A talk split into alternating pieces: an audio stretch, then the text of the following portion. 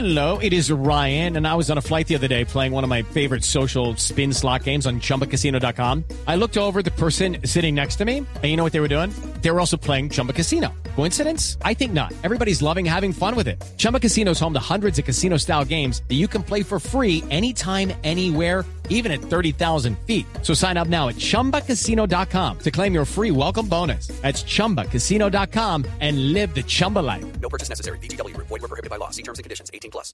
Usted está en el radar en Blue Radio. Todos nos preguntamos por qué son tan altas las cifras de robo de teléfonos celulares en Colombia. Y es que se trata de uno de los negocios más rentables que además ha traspasado fronteras.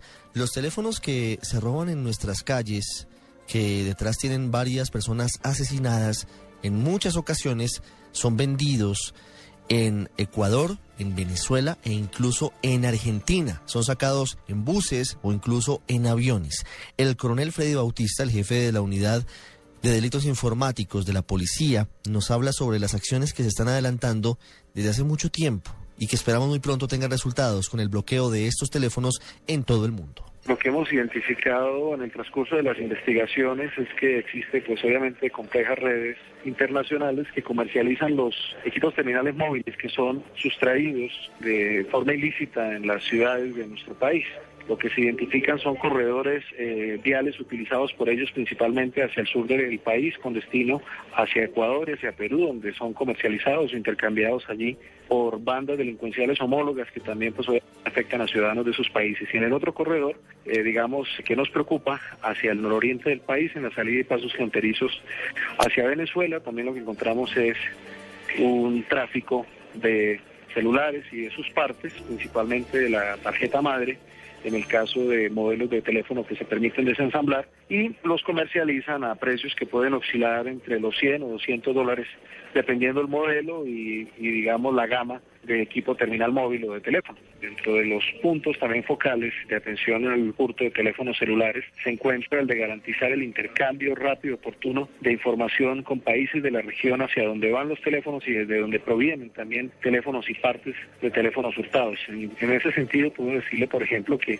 desde el año pasado venimos intercambiando información de forma inmediata, tiempo real con Ecuador, y eso nos permite en los puestos de control y en los lugares de intervención donde actúa la policía colombiana en nuestro territorio, encontrar teléfonos hurtados que han sido objeto de hurto, de robo en Ecuador y en el mismo sentido la policía ecuatoriana ha incrementado el número de registros de capturas de ciudadanos colombianos, así como de incautación de equipos que han sido sustraídos en diversas partes del país. Nosotros tenemos un canal de comunicación expedito con la policía ecuatoriana y con ellos intercambiamos información y, y datos en este momento se trabaja en la consolidación del acuerdo que ya se firmó con Venezuela y que lo que busca es que también las autoridades respectivas venezolanas nos entreguen la información de los números email que han sido hurtados en Venezuela y que ellos también ejerzan esa labor de control para identificar en los establecimientos comerciales ilegales o informales de venta de teléfonos en el vecino país dispositivos o equipos que han sido hurtados en las calles colombianas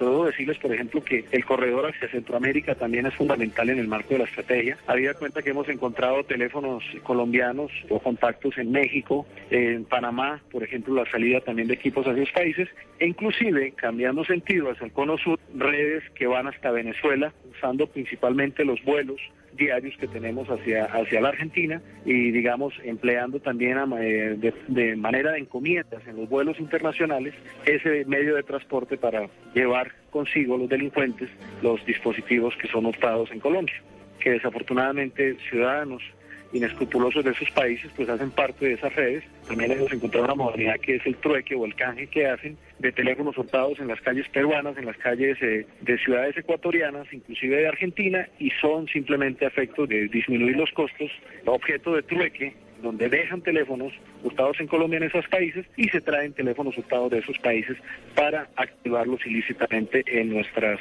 redes de operadores. Sin embargo, sí debo decirle que en algunos lugares aquí en Colombia hemos detectado la presencia de ciudadanos que obviamente valiéndose de procedimientos informáticos y dependiendo el modelo de teléfono, pues también buscan la manipulación del equipo para efectos de modificar el email y de esta manera burlar el control que ejercen los, los operadores en Colombia para la activación, que es el de la consulta en la base de datos negativa, requisito previo antes de activar un teléfono. Hay una página que la Policía Nacional ha dispuesto para ese tipo de recomendaciones, www.ccp.gov.co o eh, desde el portal institucional www.policia.gov.co Servicios Ciudadanos CAI Virtual, allí tenemos en la cuenta arroba CAI Virtual a través de Twitter, digamos, el acceso a información como la que usted me plantea respecto al tema de aplicaciones móviles para mejorar los niveles de seguridad informática en los dispositivos móviles de los colombianos. Ello me lleva también a, una recomendación clave si en Colombia queremos disminuir el hurto de teléfonos y es quitar el incentivo a la comercialización y ese se logra, digamos, con una participación ciudadana en la medida de que desafortunadamente no entendemos desde el seno de la policía como ciudadanos en